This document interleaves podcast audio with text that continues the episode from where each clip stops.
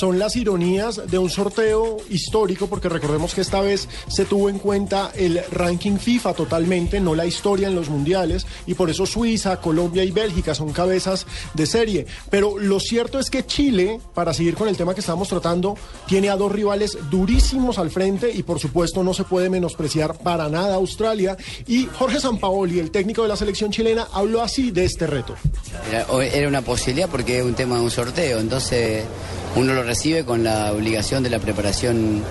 eh, a sabienda de que uno va a jugar con, dos selecciones que son por la historia superiores, que hay que tratar de estar trabajando arduamente para que el funcionamiento genere que, que Chile tenga alguna posibilidad de clasificar a, segunda, a la segunda etapa, eh,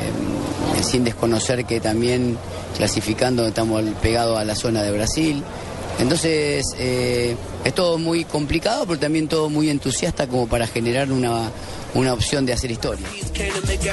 Y sí, lo cierto es que acá todos empezamos a hacer cuentas no solamente del grupo, aunque por supuesto en lo que primero hay que pensar es en el grupo, sino en, bueno, y si avanzamos, ¿qué viene? Y para Colombia es una vaina tremenda, porque si Colombia avanza, se va a tener que ver con alguien del grupo D, es decir, se tendría que ver con Uruguay, con Italia, con Inglaterra o, no lo descartemos, con Costa Rica.